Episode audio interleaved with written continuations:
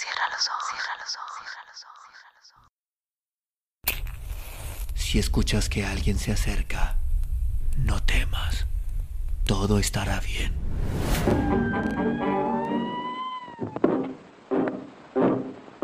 Folks, I'm going down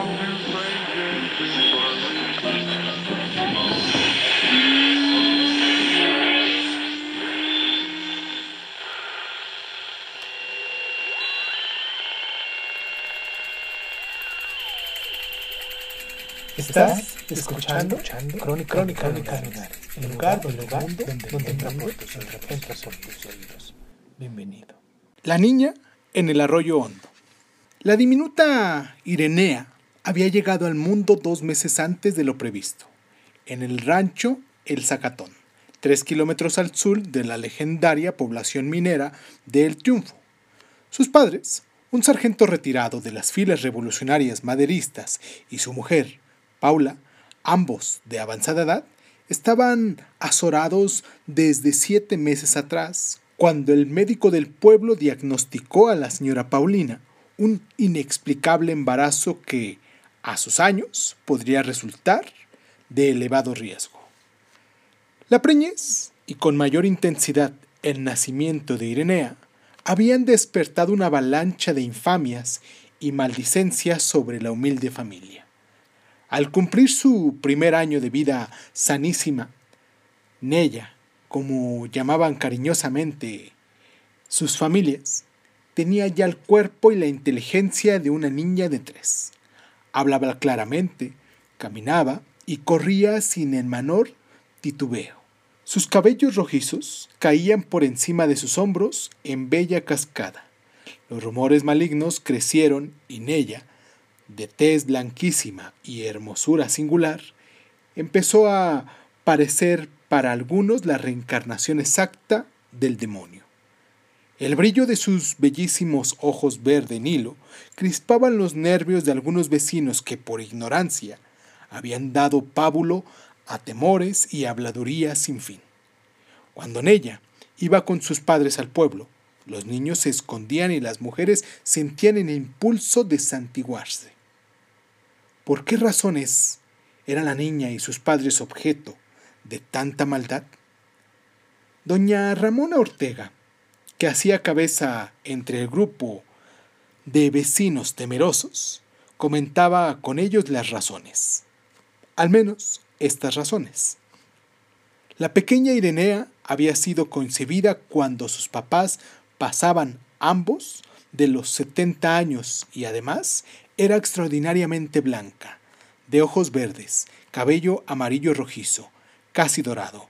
Todo ello cuando sus padres y hermanos tenían la piel morena, ojos y cabellos negros.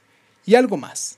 Los hermanitos de la niña eran tímidos, hundizos, callados y lerdos, en tanto ella era despierta, sociable, alegre y de probada inteligencia precoz. Entre su hermano anterior y Nella existía una diferencia de 15 años, lo que avivaba más la maldad de la gente.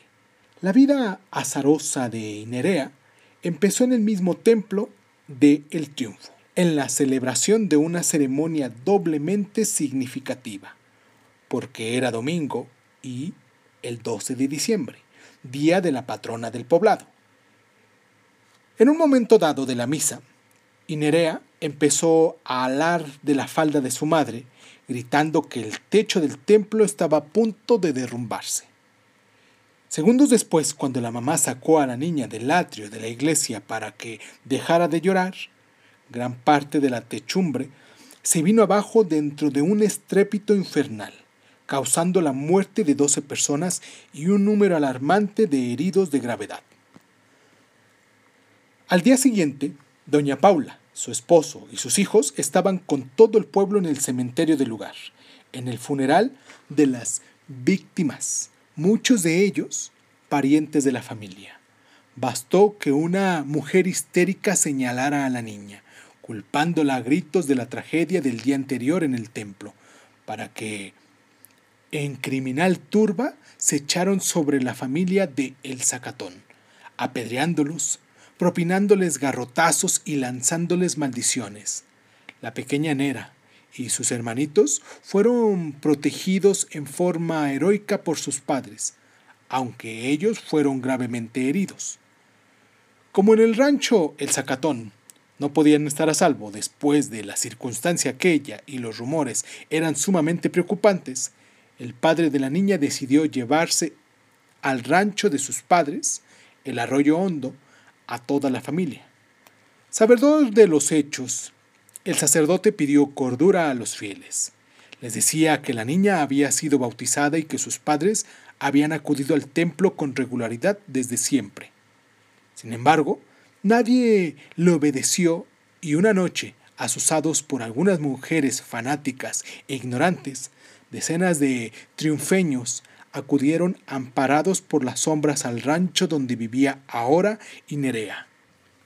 Cercaron la ranchería, prendieron fuego a la vieja casona de los abuelos, y no quedó en apariencia ningún morador vivo dentro de la hornaza provocada por los criminales.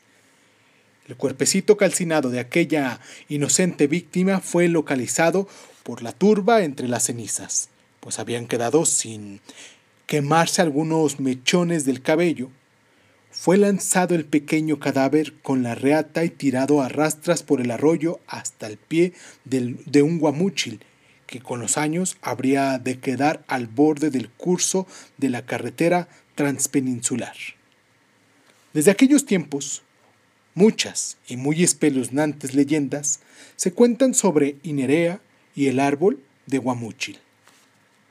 Hasta hace muy pocos años, surgieron personas que cuentan aún que han visto a la niña de cabellos rojizos, vestida de blanco, a la luz de los automóviles que circulan por esa parte de la carretera en la noche de luna llena. Relatos de contacto directo.